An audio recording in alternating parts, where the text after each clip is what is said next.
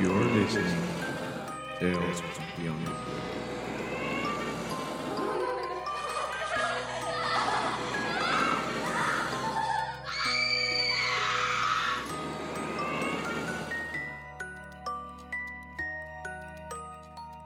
Good evening to all my listeners. First of all, I want to thank you all for listening and supporting this new podcast that I would like to call Tales from Beyond the Grave. I am your host, Isai Martinez. I hope this podcast is of your liking and you keep supporting it and send me your experiences of the paranormal. Now, I want to start this first episode with a personal story. Happened to me a few years back. My friend and I, we've always been interested in the paranormal, ghost stories, things with no explanation whatsoever. We used to go walk at night to an abandoned hospital from our hometown in Texas. The hospital was founded around 50 years ago, I want to say. Correct me if I'm wrong, for the people that know which hospital I'm talking about. The hospital was run by nuns back then and has been out of commission, has been abandoned for about 10 to 50 years. It's fenced all around to avoid trespassing, just to avoid people vandalizing the property. We always heard stories of unexplained things happening in there. A little boy, a little kid just appearing out of nowhere on the bus stop that's in front of the hospital. A nun roaming the halls of the hospital. On one occasion, me and my friend went for a midnight walk around the hospital just to record what we see, just to see if we can find anything. If we can see the little boy, or if we can just see the nun appearing in the broken windows of the, the hospital. It was midnight. Had been probably like 30 minutes of us walking around, just looking at, at the hospital. After a while, we sat, on, we sat on the bus stop right in front of it, and we just kept staring at the broken windows, hoping to see the, the nun just watching back at us. We didn't see her, but my friend, she heard a child's voice. He whispered in her right ear, asking her for a piece of candy. I know you carry on candy on you. Can I get a piece? The kid whispered. My friend has a sweet tooth and she always carries something sweet in her purse. That night she did not, so she turns to me and asks me if I have a piece of something sweet, of a candy, a, a gum. Well, I had a piece of gum and I gave it to her. She grabbed it without saying anything else, stood up from the bench, walked a few feet in front of the fence, and placed it on the ground. She turned back to me and she asked me to leave. She wanted to go. I was kind of confused because I didn't know what was happening. She didn't say anything to me. So we just left. I didn't ask any more questions. But on the way back home, like she ex- started explaining to me what had happened. Like I was not scared when I heard it at first, just a little nervous. Got goosebumps down my spine. We were about a block away from her house. I stopped to turn when we noticed something on my car's windshield. It was a pair of small hands imprinted on the outside of the glass. I can swear those prints were not there when we left. I even asked my friend, like, can you see that?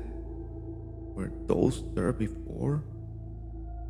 How did those hands got on my windshield? She just looked at me, just with her stare. I knew, I knew that she hadn't seen it before either. So I so I know I wasn't crazy. I know that those hands were not there. To this day, I still go back and think about it and I don't know what happened. I dropped her home and just told her to be careful. Mainly because I didn't know if we actually brought a, an evil spirit with us. So when I got home, I, I called her back just to make sure that everything was okay. Luckily, it was. So we didn't brought anything with us. But we got a little nervous. We got scared. Probably the first time that I actually have fear in me. So, this is my story. Something that I wanted to share with you guys to get started with this first episode of this podcast. I still can't explain what happened or how it happened. But to everyone out there that wants to go explore like we did, I just gotta say to be careful. You just don't want to bring anything evil back with you to your house and your family. So let's go ahead and go to our next story. This person wished to remain anonymous, so we will respect that. The story that I'm about to tell you happened around 10 years ago. There is this famous house behind Channel 2 in my hometown in Mexico, which is said to be haunted, and since it was abandoned, it was also used for parties, especially in Halloween. People would just go and celebrate with music, costumes, and whatnot. So now it has stopped because of all the insecurity here in Mexico. So they stopped making any parties. It was pretty common for people to just go and record, try and find unexplained things, ghosts, stuff like that. Since we were pretty young and wanted to experience what we had heard, two of my friends and I decided to go in the afternoon. It was still daylight, so nothing really happened. But we decided to go back at night, at around midnight, one in the morning. We left our vehicle a couple blocks away and we started walking into the property. As soon as we entered, I felt a cold sensation down my spine. I felt fear and I get scared pretty easily, so it was no surprise for me. So when I entered through the door of the property, I was the last one to go in. I saw this long corridor, kind of like a garden, and then there was the main door of the house. Well, before going into the main door, I looked up to the second floor. I saw this white silhouette, a white shadow inside the window. It was dark. It was a figure of a person. So it was pretty obvious, just a white silhouette in darkness. I got paralyzed. I wonder if any one of my friends also saw the same thing. Well, one of them actually looked at me and told me that he did saw the shadow as well. So him and I we decided to just stay outside. We wanted to leave, but since my other friend didn't see anything, he did wanted to go in by himself. We waited outside. We were done. We didn't just we didn't want to experience anything else. Oh, my friend went in. So just my other friend, the one that actually that saw something with me, just stay in the garden with me outside the house to wait for for our friend. After like 20 minutes of him being inside, he came out and he said that he didn't saw anything, so we left the property. I can't stop from wondering what was that white shadow in the window.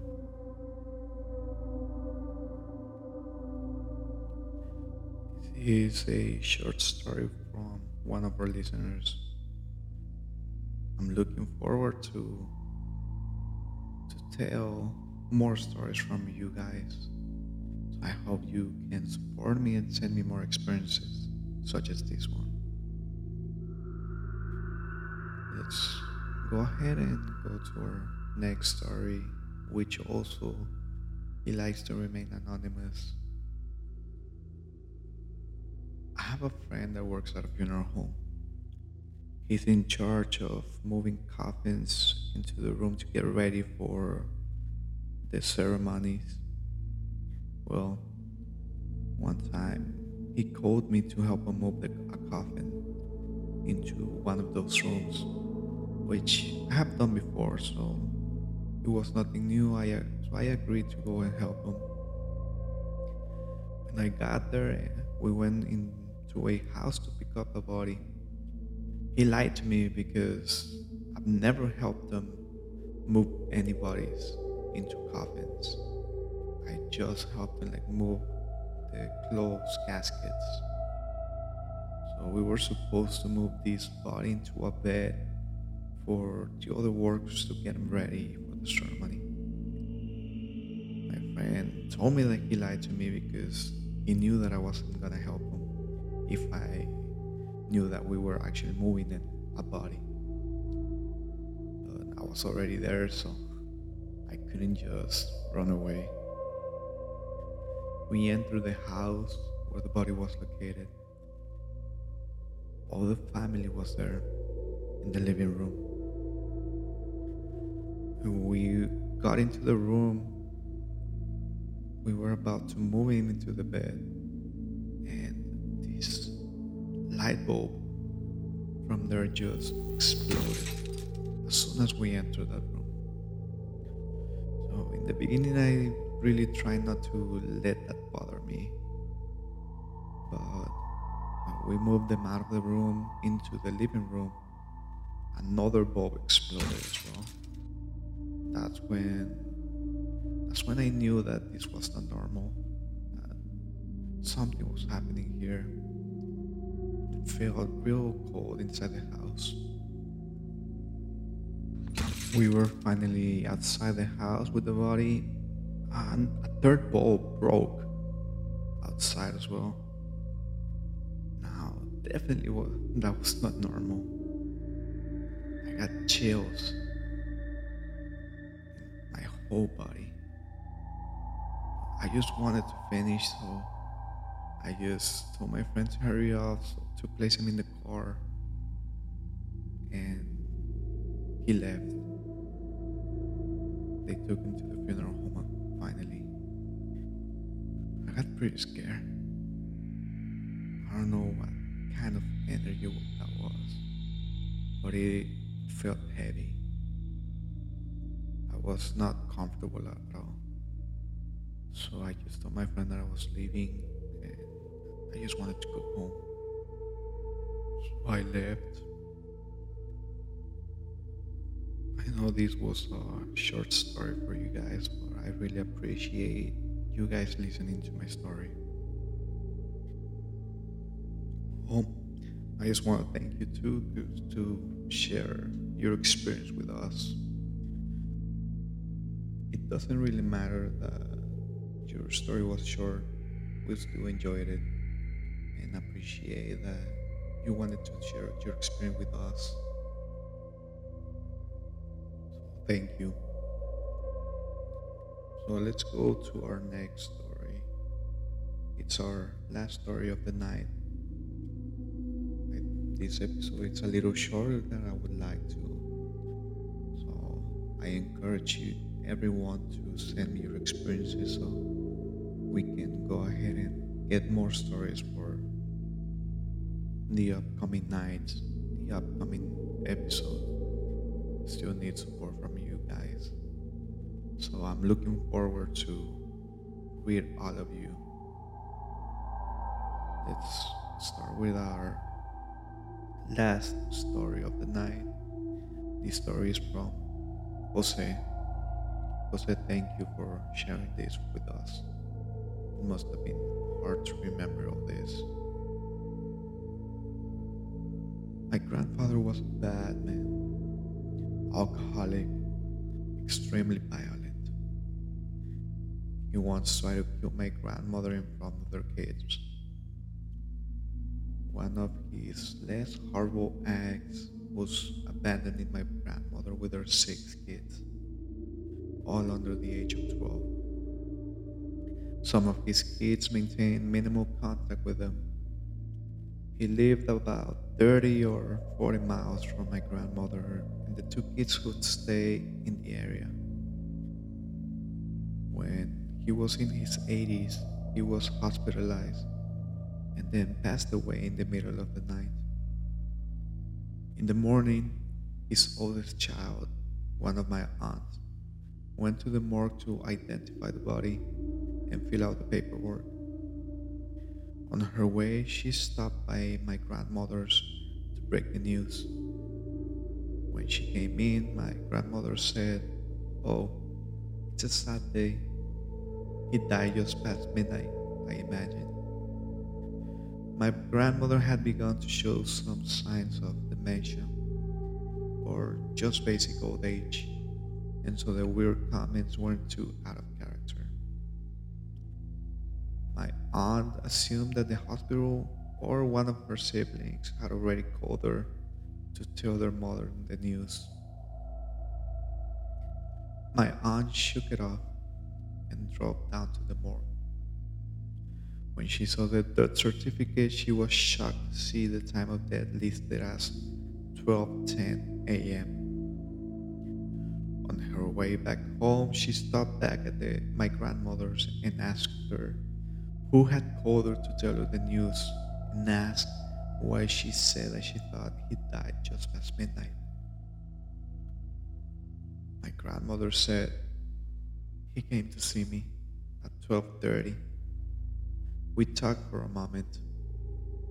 He wanted to apologize for all he had done to me and your and you kids.